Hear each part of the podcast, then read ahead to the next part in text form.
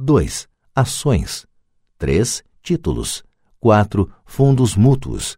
5. Imóveis que geram renda. 6. Promissórias.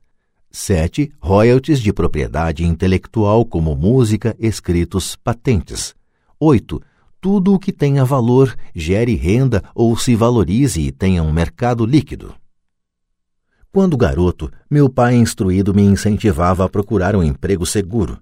Meu pai rico, por outro lado, me incentivava a começar a adquirir ativos que me agradassem.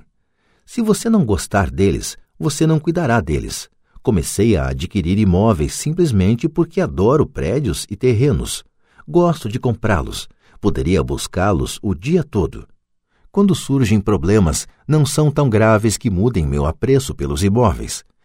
Pessoas que detestam imóveis não deveriam comprá-los. Adoro ações de pequenas empresas, especialmente aquelas que estão iniciando suas atividades. A razão é que eu sou um empreendedor, não um homem da grande empresa. Quando jovem, trabalhei em grandes organizações como a Standard Oil da Califórnia, a Marinha dos Estados Unidos e a Xerox Corp. Apreciei o tempo que lá passei e tenho boas lembranças, mas eu sabia lá no fundo que não era um homem de organização.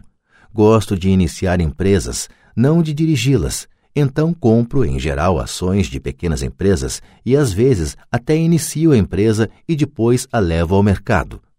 Podem-se fazer fortunas com a emissão de novas ações e eu gosto desse jogo.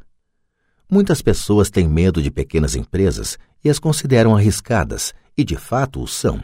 Mas o risco sempre é diminuído se você gostar daquilo em que está investindo, entendê-lo e conhecer o jogo. Com pequenas empresas, minha estratégia é de investimento, é desfazer-me das ações no prazo de um ano. Por outro lado, minha estratégia para os imóveis é começar com pouco, depois trocá-los por imóveis maiores e, portanto, adiar o pagamento dos impostos sobre os ganhos. Isto permite que seu valor aumente acentuadamente. Costumo ficar com os imóveis menos do que sete anos. Durante anos, mesmo quando estava na Marinha ou na Xerox, fiz o que aconselhava meu pai rico. Fiquei no meu emprego, mas ainda assim cuidava dos meus negócios. Estava atento à minha coluna de ativos, negociava com imóveis e ações. Pai Rico sempre destacava a importância da alfabetização financeira.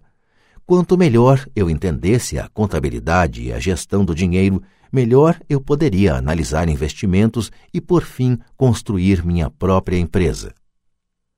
Eu não incentivaria ninguém a iniciar uma nova empresa a menos que realmente o desejasse.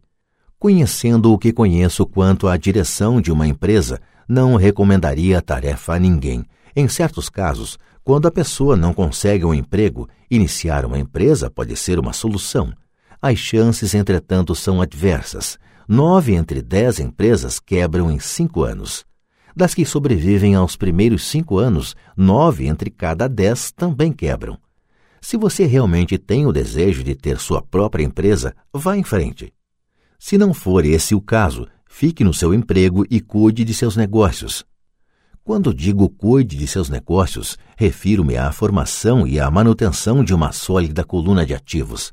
Se um dólar entrar nela, nunca o deixe sair de lá.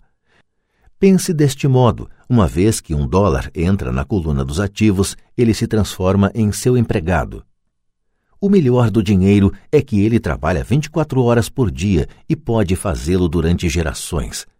Fique no seu emprego, seja um ótimo empregado, mas construa essa coluna de ativos. À medida que seu fluxo de caixa cresce, você pode comprar alguns artigos de luxo, uma distinção importante é que os ricos compram os artigos de luxo por último, enquanto pobres e classe média tendem a fazê-lo antes. Nos Estados Unidos, os pobres e a classe média frequentemente compram itens de luxo como casas grandes, diamantes, peles, joias ou barcos, porque desejam parecer ricos. Parecem ricos, mas na verdade estão afundando em dívidas. As pessoas que já têm dinheiro, os ricos a longo prazo, constroem primeiro sua coluna de ativos. Então, com a renda gerada por sua coluna de ativos, compram os artigos de luxo. Os pobres e a classe média compram artigos de luxo com seu próprio suor, sangue e com a herança de seus filhos. Um luxo verdadeiro é uma recompensa por ter investido e desenvolvido uma coluna de ativos. Por exemplo, quando minha mulher e eu auferimos uma renda maior com nossos apartamentos, ela comprou sua Mercedes. Ela não fez nenhum trabalho extra ou arriscou sua parte porque os imóveis compraram o carro.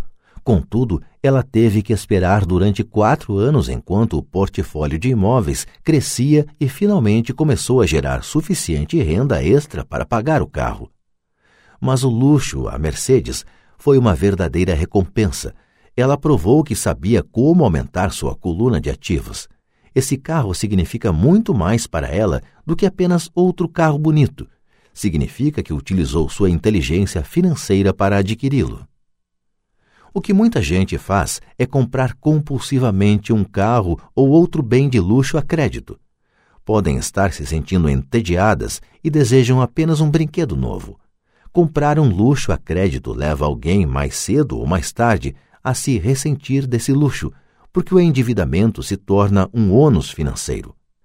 Depois que você dedicou seu tempo e investiu em seus negócios, está pronto para acrescentar o toque mágico, o maior segredo dos ricos, o segredo que põe os ricos muito à frente da multidão, a recompensa no fim da estrada por ter dedicado diligentemente seu tempo para cuidar de seus negócios.